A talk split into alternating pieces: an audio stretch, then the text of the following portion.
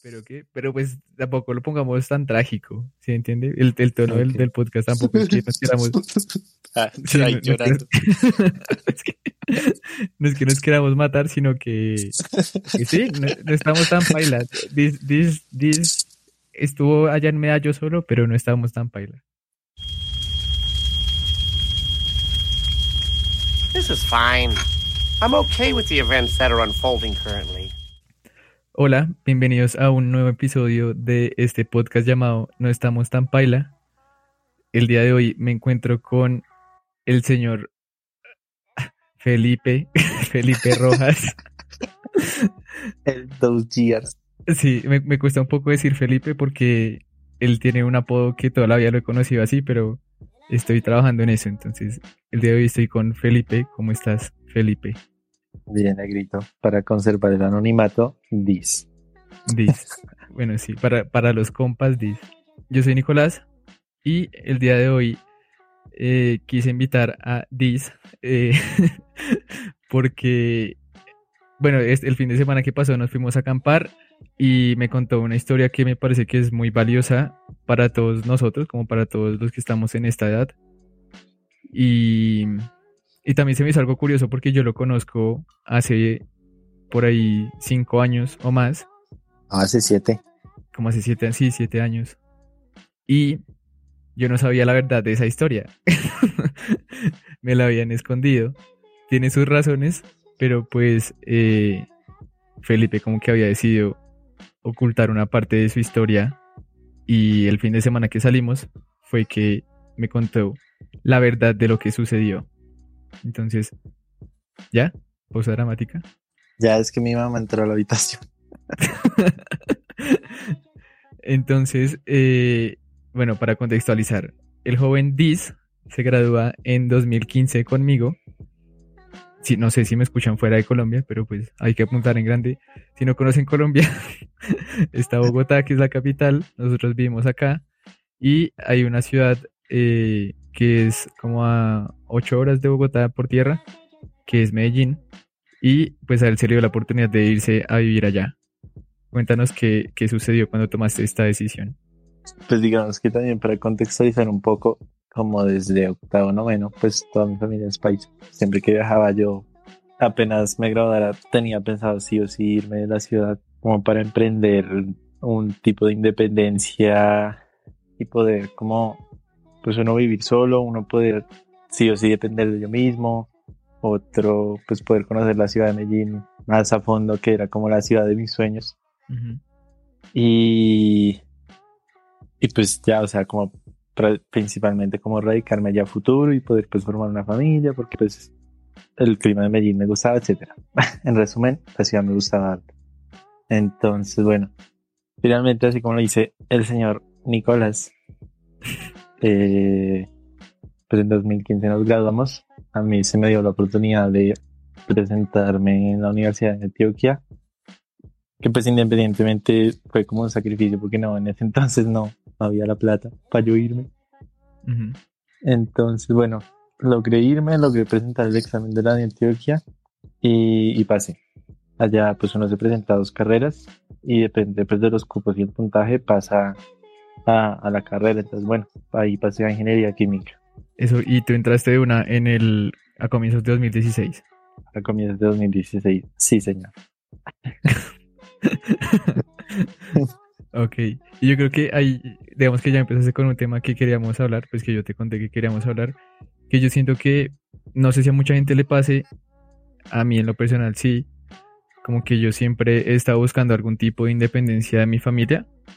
Creo que todos lo hacemos por distintas razones, pero eh, digamos que el caso de Diz, de querer ir a, vivirse a otra ciudad, no, o sea, también porque le gusta mucho la ciudad, pero digamos que eso brinda otras oportunidades que uno tiene muy idealizadas en la cabeza, ¿no? Que es como, voy a poder manejar mi tiempo, de pronto voy a poder invitar amigos sin que me digan nada, voy a poder, como que voy a poder hacer muchas cosas que si yo con mi familia no, no puedo, ¿no?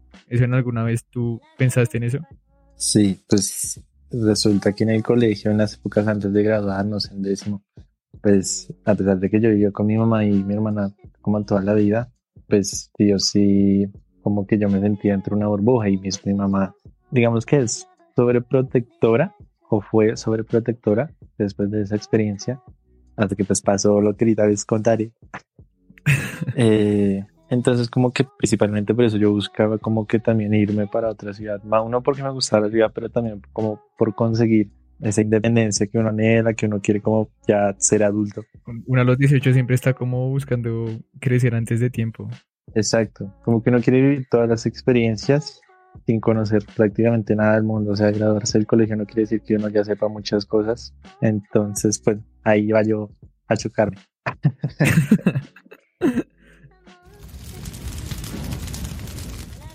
y entonces, listo, entonces te sale el cupo en la Universidad de Antioquia y tú te vas y empiezas a ir con algún familiar o cómo es como esta parte de la el trasteo a Medellín. Bueno, resulta que pues también por esas épocas mis papás estaban pasando por una separación, entonces como que no había todo el dinero. Entonces, bueno, pues yo tengo varias familias que está en Medellín, finalmente pues una tía aceptó como alojarme y yo empecé pues prácticamente mi carrera, mi carrera allá en Medellín. Entonces, pues bueno, yo me fui con mi mamá y con mi hermana, porque pues mi mamá necesitaba dejarme bien y toda la vaina, porque que yo digo de, de que era, se considera sobreprotectora. Y pues que finalmente yo también, sin darme cuenta, como que mi pensamiento iba muy ligado al que dirá mi mamá, como con cada decisión que tomaba, cada acción que yo hacía, sí o sí la consultaba y finalmente pues como que a medida del tiempo eso se fue corrigiendo a medida que yo, pues, digamos que entre comillas me abastecía por mí solo. Y ya. ok, entonces, y digamos, ¿cómo fue este primer impacto de el primer semestre, sobre todo? Pues después de haber estado como toda una vida viviendo con, con tu familia, ¿cómo es después llegar allá? Pues digamos que el primer semestre fue, yo alcancé a durar cinco semestres allá. El primer semestre diría que fue el menos peor de los cinco porque pues finalmente en las materias de la, de la universidad yo pues iba bien, pero digamos a la hora de vivir con mi tía, a la hora de hasta de tomar un bus, lo que sea, por ejemplo, si yo necesitaba ayuda con algo, yo desde Medellín llamaba a mi mamá como con la espera de que mi mamá aquí en Bogotá me pudiera ayudar en algo. Eh, digamos, no sé, en, ir a una tienda, en, no sé, en cocinar algo, en que no tenía, no sé, dinero para comprar cosas de papelería, en que necesitaba ir de un lado a otro. Y yo desde Medellín llamaba a mi mamá a pedirle permiso. Entonces, como que hasta ese punto fue como el tema de ser un poco dependiente de la, también de la sobreprotección de mi mamá. Y cómo empieza a darse esa independencia después. Pues digamos que eso se lo agradezco mucho a la tía con la que yo vivía, porque mi tía siempre que yo me llamaba a mi mamá, o por ejemplo yo le decía, no tía, espera, llama a mi mamá. Ella decía, no, Felipe, como así que va a llamar a su mamá a Bogotá? Ella que le va a ayudar. Eh, pues aprenda a pensar por sí solo, aprenda a hacer cosas por usted solo. Me decía, yo creo que hay una frase que yo siempre destaco mucho y es que uno en la vida, uno siempre tiene que estrellarse de frente y duro con lo que esté haciendo, con lo que está haciendo mal, hasta con lo que está haciendo bien.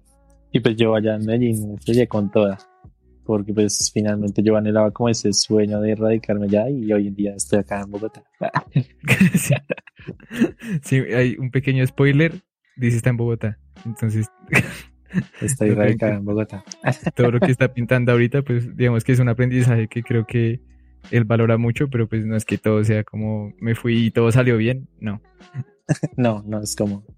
Ahí sí, a veces uno pasan cosas que uno no se espera. Entonces, digamos que ya tu tía te empezó a decir como Felipe sea serio, usted ya está grande. Sí, o sea, como sí, o sea, sea serio, usted ya está grande, usted está viviendo solo, usted se vino a vivir solo, usted está prácticamente acá cumpliendo su sueño que es ser profesional.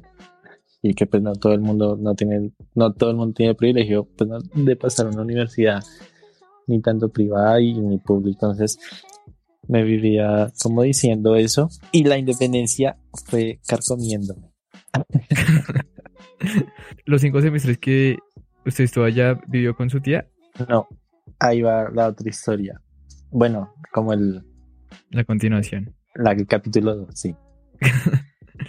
Y es que, como que bueno, o sea, a mí me hablaban tanto de independencia, tanto de que Felipe aprenda a hacer las cosas por usted solo y toda la vaina, que yo empecé a creérmelo, pero refirme. O sea, pues, pucha, yo me sentía rechacho, ah, como la última Coca-Cola del desierto. Además que también, pues yo vivía como con, no sé, para mí, con el peso de que toda mi familia aquí en Bogotá, la que vivía en Bogotá, y también incluso la Medellín, estaba atenta a cómo me iba a ir a mí, porque pues en pues mi familia, mis abuelos eran de, de Yolombo, Antioquia, pues un pueblo en el que pues o sea, no todo el mundo estudia en universidades de élite, universidades así, wow, sino universidades normalitas. Entonces como que yo me veía, yo me vivía creyendo que desde pues, cuente y, y, que yo tenía que hacerme solo y tan y que a mí me mandan plata y toda la vaina y bueno, resulta que tan pasó el primer semestre bien, todo elegante, todo bonito y llegó el segundo semestre. Pues yo pasé todas mis materias bien el primer semestre, llegó el segundo semestre, pero a mí yo me acuerdo que siempre me decían que pues tratar de no meter todo porque pues porque finalmente era muy pesado, independientemente fuera del semestre que fuera. Pero, señora. Pausa comercial. Buenas noches, he vuelto. eh, listo ya. Entonces, ¿qué? Empecé el segundo semestre y bueno. Y metió más materias de la cuenta. Exacto, yo como caso hizo a eso. Uno, pues porque dije, no, eso tiene que ser mentira. Dos, pues porque yo me acuerdo que yo pues, una vez le comenté a mi mamá, a mi mamá meterme en materias y me dijo que no, que como se me ocurría, que tal, que no sé qué, que me iba a agradar a los 30. Entonces, bueno, y resulta que pues una vez tiene como la, uno cree que la independencia es vivir solo y, y ya, y, invitar amigos así, la casa y que yo tenga plata y eso. Y pues la independencia involucra muchas cosas. Entonces, como que a medida que fue pasando el semestre, pues a mí se me fue dificultando mucho el tema de las materias, mucho el tema de que, por ejemplo, cuando yo pedía ayuda, pues a mis amigos, entre comillas, pues prácticamente me sacaban el, el rabo y me decían, parece no dependa de mí, jodas. Entonces como que me fui encerrando como en mí mismo, en uno, de no quitarle a la familia esa imagen de de, esa persona que se fue como con todos los sueños a otra ciudad. Dos, pues para no, por ejemplo, cada rato me preguntaban cómo va, cómo va, cómo va, y yo decía bien, pero pues obviamente iba así, todos como para no, no empezar mal. Y en segundo semestre, y bueno. Y resulta que a mí me empezó a ir mal en una materia, y pues nada, ese es un ciclo, y empecé a como a enfocarme más en esa materia, y por empezarme a enfocar más en esa materia, terminé descuidando las otras, y pa, me fue re mal digamos, esa presión que tú hablas, como de, pues, de que tú, fuiste como el primero de tu familia en tener como la oportunidad de estudiar en una universidad así, era algo que, que, es decir, se sentía de manera directa, como que su familia le decía como, hey, qué orgullo usted, severo que esté allá, no sé qué, o fue algo más que usted se atribuyó a usted mismo? Pues yo digo que fueron las dos cosas, porque pues finalmente yo venía únicamente a mitad de año, como un mes, y como yo cumplo a mitad de año, entonces pues entonces mi cumpleaños se celebraba acá. Hay un rayo ahí que tengo con Dis por algo que. una falsedad que me pegó, pero pues continúa.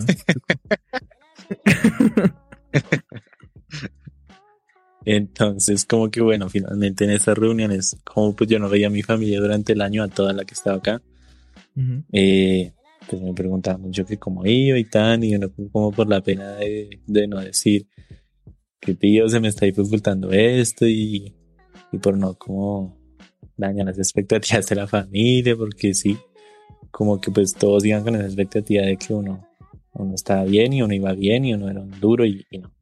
Entonces, como que eso al mismo tiempo me hacía recordarme a mí cada vez que yo estudiaba, como a no defraudar pues toda la familia y pues también el tema de los gastos, pues porque pues digamos mi mamá o muchos me decían, mire que pues está haciendo sacrificio para que usted esté allá, pues no todos, todos están aquí en Bogotá, de pronto no sé, mire sus primos están trabajando y toda la vaina y tal.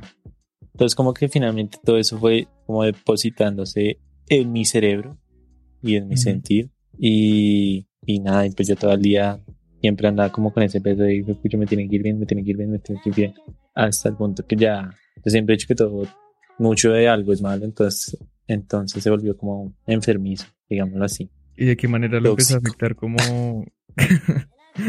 tóxico, como, como dis? ¿De, qué manera cree que luego lo empezó a afectar anímicamente? O sea, digamos, como toda esta presión acumulada de la universidad, la familia, vivir solo. ¿Qué, cree que empezó como a cambiar en usted anímicamente? Eh, pues prácticamente todo. Pues cada que yo me levantaba, pues yo siempre solía llamar a mi mamá una mañana en la noche.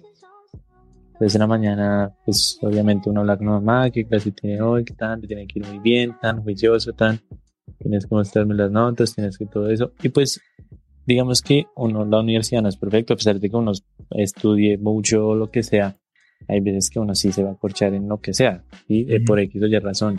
O sea, no, no, una estudiada no asegura un 100 o un 5 o lo que sea. Entonces, como que entre eso, a pesar de que yo estudiaba, pues habían cosas en las que me iba mal, y yo te empecé a ocultar todas esas cosas con el mismo propósito de no dañar todas esas expectativas o digamos esa fe que tenían en mí y porque finalmente como que en mi familia decían que no, que Felipe es el juicioso, que tal, que no sé qué y así fue. Entonces como que yo empecé a ocultar todo y empecé como a hacer decir mentiritas piadosas y finalmente no minimice las vainas eh, pues, no les decía ya ¿no? y no les decía pues con el objetivo de lo que le digo, no dañar. sí, o sea, sí, no, yo entiendo que la intención era buena, pero pues sí. Pero pues obviamente, por mentira que sea, siempre eso se va acumulando y, y termina siendo mal. Re mal, re mal, re mal. Y digamos que también el vivir, digamos, con mi tía en ese segundo semestre y en el primero, como que ir, cambiarse del lugar que uno vive a otro, pues es un cambio drástico. Por ejemplo, detalles mínimos como que yo llegaba a la casa y pues mi mamá salía a la puerta y tan y le saludaba y toda la vaina y o como que a uno le tenga la comida lista ahí en el comedor o lo que sea, así como que detalles esos mínimos no pasaban en Medellín. Entonces como que yo también empecé ya a como a extrañar, o sea, a sentirme, yo quería sentirme grande, pero al mismo tiempo me sentía pequeño al no tener, por ejemplo, como a quien contarle mis cosas o a quien decirle, parce, necesito ayuda, me voy a morir con esta universidad.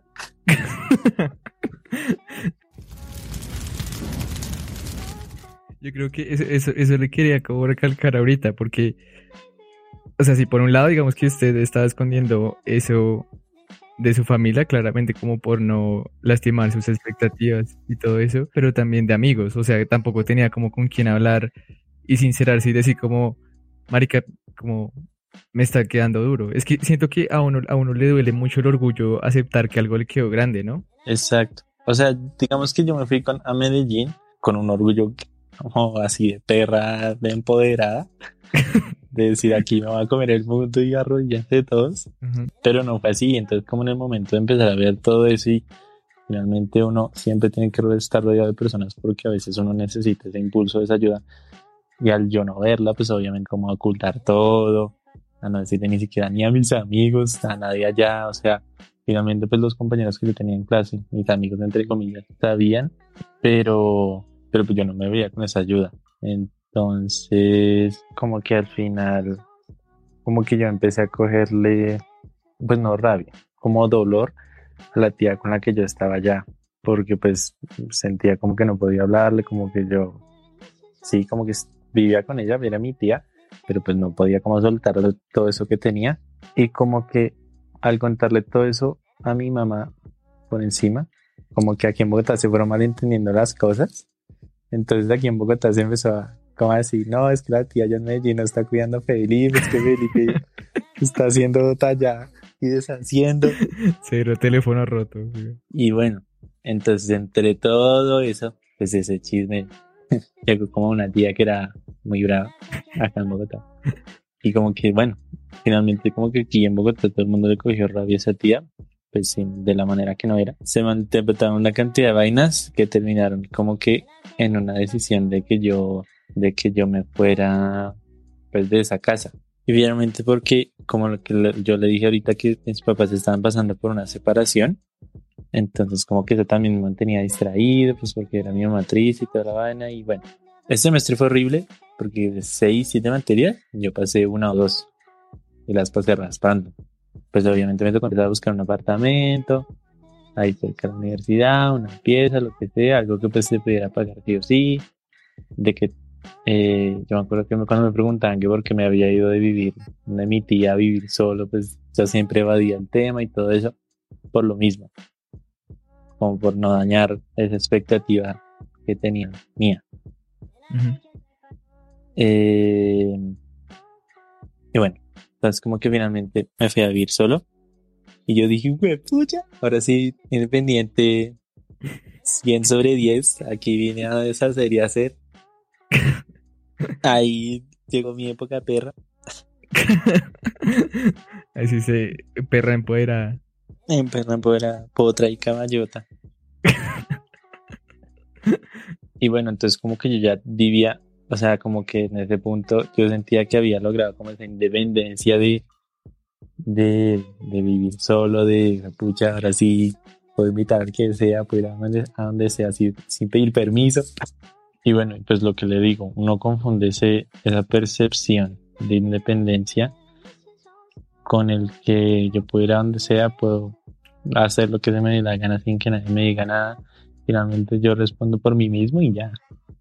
Digamos que por esa independencia y como por de pronto remendar ese error del segundo semestre que yo tuve, toda la ponencia, pues hubo, también materias que se me empezaron a dificultar y, y pues nada, o sea, al ver que, que a mí otra vez me estaba yendo mal, yo decía, Dios, ¿qué está pasando? ¿Será que esto sí es mi carrera? Yo me ponía a pensar esto, ¿será que esto sí es mi carrera? ¿Será que no es? Pero a mí me gusta, pero hay cosas que no se me dan. Yo me acuerdo que mi mamá siempre decía, pide ayuda, pide ayuda, te contrata un profesor extra si es necesario, habla con tus profesores, vea clases particulares. Y yo me acuerdo que yo no iba a todas esas cosas de ayudas por el motivo de que mis amigos, pues muchos estudiaban solos y les daba o estudiaban entre ellos y entendían y yo me acuerdo que yo trataba de estudiar con ellos y ellos o iban más adelantados, yo no les entendía, etcétera y nada, pues prácticamente ese semestre también fue re mal. Finalmente eso genera como un bucle de mentiras, una bola de nieve gigantesca en el que pues toda la gente pensaba, uno que yo iba bien, uno que yo iba al día con la carrera, dos, que así fue como hasta el cuarto, quinto semestre, quinto, que fue el último que yo hice, que yo estaba disfrutando allá en Medellín, que yo estaba siendo como responsable y no. Creo que a veces uno, uno, uno se. ¿Cómo se dice eso? Y eso también es como un tema que he tratado en otros, en otros capítulos. Que es que uno no es tan consciente de sus límites hasta que se ve enfrentado a esas situaciones. Exacto. Y, y creo que algo que también me pasó a mí alguna vez es como pensar que uno puede con todo y que no es necesario pedir ayuda y decir como si este man pudo porque yo no voy a poder. Y creo que eh, esas situaciones le ayudan a uno a darse cuenta de que pues de que no es así y de que, de que uno tiene que también aprender a conocer sus límites y sus como ¿cómo se dice eso? como sus fortalezas y sus debilidades. Exacto. Y además a eso que usted está enfrentando eso solo, ¿no? O sea, yo, no, yo supongo que el, el, pensamiento que tenía en ese entonces era como, no quiero preocupar a nadie más, pues como que mejor me guardo esto, lo converso con mi mamá y ya, pero nadie más se tiene por qué enterar, ¿no? Exacto, o sea, yo me acuerdo que yo empecé a decir, ¿para qué va a preocupar a mis tíos, a mis amigos, a mis, pues a toda la familia? Y finalmente lo único que voy a poder solucionar algo soy yo. O sea, yo pensaba erróneamente sí. Y digo erróneamente, ¿por qué? Porque finalmente cuando uno cuenta que tiene un problema, pues si uno se lo cuenta a una persona indicada, digámoslo entre comillas, pues esa otra persona va a hacer lo posible por ayudarle a uno. ¿sí? El caso de mi mamá. Mi mamá me decía, consíguete profesores, haz esto, haz esto, haz esto. Eh, y por ese vi orgullo también de ver que mis amigos podían, entre comillas, de que yo yo no me quedaba como estancado, de que yo no me quedaba en, ese, en un mismo punto y la otra gente avanzaba, pues, pues uno siente impotencia. Que incluso gente que entonces después que yo va más adelante que yo en ciertas cosas, pues uno se siente de mal.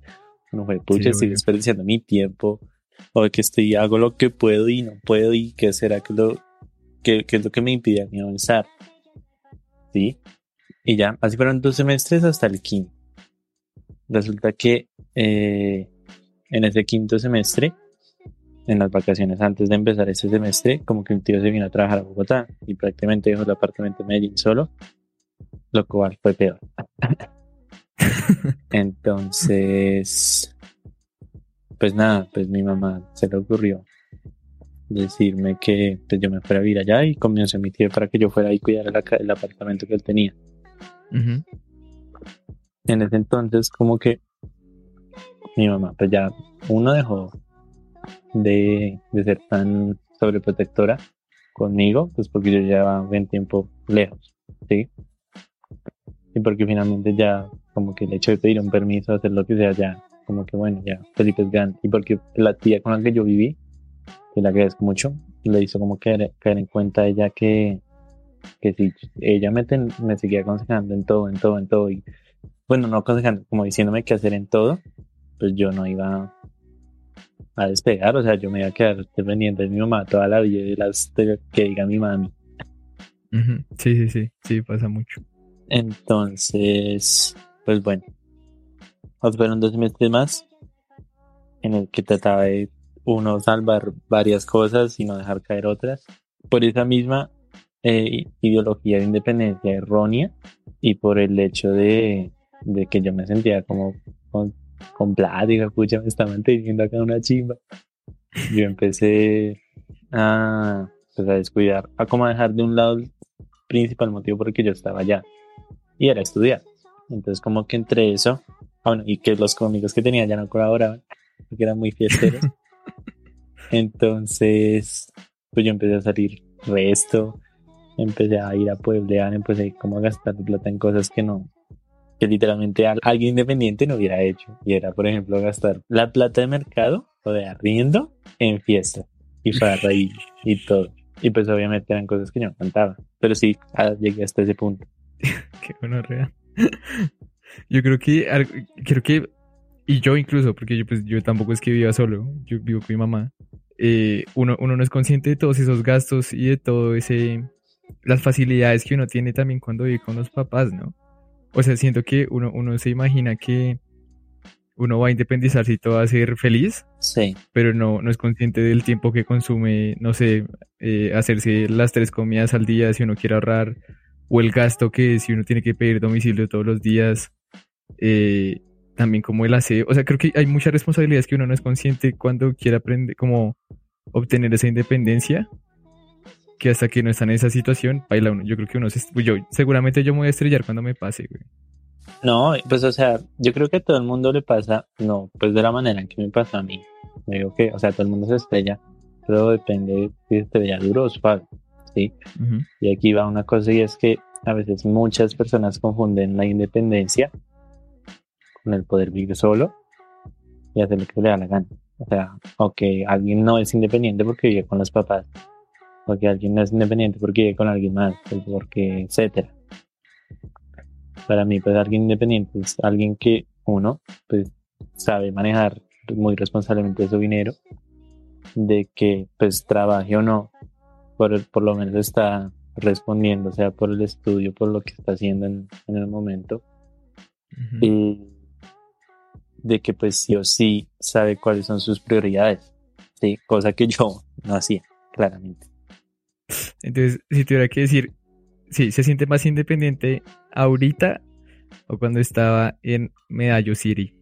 Ahorita, en Metrallo. no, obviamente, yo creo que la independencia la vine a sentir apenas llegué yo a Bogotá y darme cuenta de cómo la inmadurez que cometí durante cinco semestres en Medellín, que fueron pues dos años y medio. eh, ¿cómo sería mis ganas de, de farrear o de, esa inmadurez mía? Que así yo no tuviera para el, como para el, para el taxi o lo que fuera, yo me iba caminando y me pegó unas caminadas de una hora con tal de carafarria. caminadas de una o dos horas con tal de pues, ver a mis amigos, no quedarles mal y toda la vaina. Entonces, bueno, ese semestre, ese último, también como que las situaciones no- familiares no ayudaron, porque pues bueno, falleció un abuelito, yo ya pues estaba llevado del hijo de madre con las materias. El caso es que a mí me quedó, sí, bueno, si fuera 2,5 me quedó en 2,49. O sea, re mal. Yo habilité dos, pasé una y la otra no la pasé. Y paila, eso se volvió mierda. Un desorden total y paila y ahí entró la depresión y toda la vaina y pucha. Me tocó devolverme de mi mamá. Yo me acuerdo que mi mamá estaba recién operada y yo, y pues obviamente estaba re preocupada, atenta porque pasó conmigo en Medellín. Y, y nada, y eso contarle a mi mamá, y mi mamá llora y toda la vaina, y, y yo también chillando, y yo, no, perdón, como que ahí caí en cuenta de que mi vida está tirando un rumbo inmadurez de nada, sin que me van a mantener toda la vida, y que aquí me como el mundo, y no. Finalmente, como moraleja, y para decir que no estamos tan paila, eh, como que pues después de eso, bueno, me tocó entrar a otra universidad. Saludos para los de la ANAN, Representando. en el cual, pues bueno, pues es una, una universidad muy buena, una universidad que está cogiendo pues buen nombre.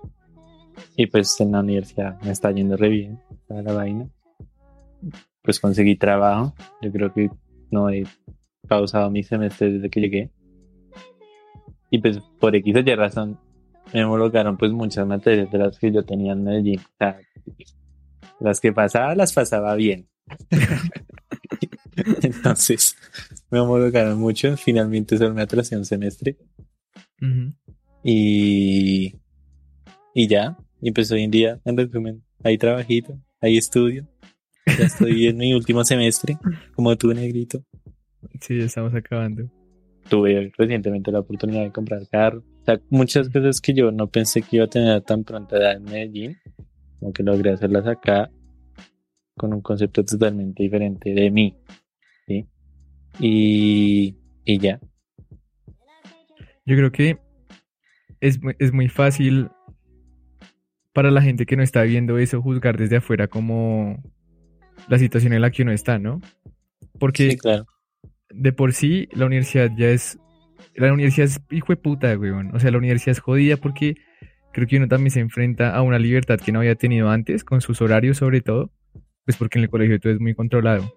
Sí, Pero además usted está como afrontando el vivir solo, el alejarse de, pues, de su familia, de su mamá, que sobre todo que era la más cercana, una vida social que estaba formando, que digamos que eh, para unas cosas sí estaba, para otras no, la presión académica, entonces creo que, o sea, al final me parece que la decisión que tomó fue muy valiente porque o sea, pues ya, o sea, ya puede decir como marica, no, no, o sea, no me estoy sintiendo bien acá, no me está yendo bien, ¿para qué voy a seguir acá? Y aunque esto le duele a mi familia, pues tengo que hacerlo es por mí. Creo que es muy difícil tomar una decisión cuando uno tiene tanta presión encima y, y te felicito por eso, Diz, porque porque no, lo bien, enfrentarse como a todos, esa, esa presión que uno siente encima, esa presión sobre todo eh, familiar y decir, yo no quiero esto para mí, es muy jodido. Y, y saber que uno va, sobre todo va a decepcionar gente, pero tener, tener la seguridad de que es la mejor decisión para uno. exacto. Ahí va otra cosa, como otro punto, y es lo que yo le decía el sábado. Pues usted me dice que no, que de pronto quitar la palabra egoísta, pero pensar en uno antes que los demás no es malo. Yo creo que yo lo pondría como, no es egoísta pensar en uno mismo. Exacto. Negro irradiando sabiduría. No, sí, porque yo creo que a veces uno siente mucha culpa decir como, ah, marica, ¿cómo voy a hacer así con los demás si yo tengo la oportunidad de estar acá? Pero pues no, es lo mejor para uno. Y fue todo lo que me pasó a mí durante mis tres años casi allá en Medellín. Le dije, pucha, ¿para qué va a preocupa- preocupar a los demás? en cómo me está yendo, en, en cómo estoy o cómo me siento o lo que sea. Decía, o sea, yo llegué hasta un punto en el que sentía que contarle algo a alguien era una molestia. Vea que un poquito no estamos tan paila nacido ahí, ¿sí sabía? Creo que yo lo conté en el capítulo cero, y es que yo también me tendía a encerrar mucho en mí mismo porque mi pensamiento era como, marica, esa gente, tengo mejor oportunidades que ellos, eh, ellos tendrán sus propios problemas, como para que voy a ponerme yo a incomodarlos diciéndoles cómo me siento yo por lo que estoy pasando, si seguramente ellos están por algo peor o no. Y es que creo que algo que creo que rescato mucho de eso y también de su historia es todo depende también la barra con la que se mide o pues como en el contexto en el que está. Sí, o sea, uno no puede comparar sus problemas que ahorita digamos uno dirá y es normal decir como, uff, no, yo era mucho marica por estar sufriendo por esto hace tantos años, pero pues claro, era la preocupación que usted tenía en ese entonces, no, o sea, no la desprestigie porque no sé, porque hay gente en África que no puede comer. Claro que es peor, pero ahorita concéntrese en usted, usted puede salvar es su mundo. Después se preocupa por los demás. Sí, sí, eso es verdad. Y ya, y pues como hoy en día se vive tranquilo, hay trabajito, hay estudio, se está respondiendo. Está reposadito. Estoy reposadito, manejando la tranquilidad, que la tranquilidad no tiene precio. y lo importante es el detalle. El detalle. El detalle. Gracias, gracias. Gracias, gracias, gracias. ¿Qué, ya para cerrar, ¿qué consejo le haría a la gente que está pasando, digamos, por un proceso similar? O, que está añorando esa eh, independencia. Eh, uno, de que no, que primero se interiorice bien del término dependencia. O sea, tres cosas. Que primero interiorizar y entender y comprender más que todo que es la independencia, para no llegarla a confundir como yo lo hice durante ese tiempo. Dos, de que pues no es malo pensar primero en uno, en los demás, ¿sí? Finalmente todo lo que yo haga va a influir en mi vida y todas las decisiones que yo tome, los caminos por los que yo vaya, es lo que va a ir formando mi vida y, y mi personalidad, ¿sí? A pesar de que pues Incluso en ese tiempo yo me consideraba con personalidad, o sea, de, no fumar ganja y toda esa vuelta, porque yo no lo hacía ya. Pues tenía ese concepto totalmente erróneo, ¿sí? Entonces eso. Y lo otro es el orgullo, que el orgullo es malo en todos los sentidos. En, por ejemplo, no pedir, no pedir ayuda eh, cuando uno está mal, digamos, jamás pensar que lo que usted le cuente a alguien vaya a ser una molestia, porque eso me pasa a mí.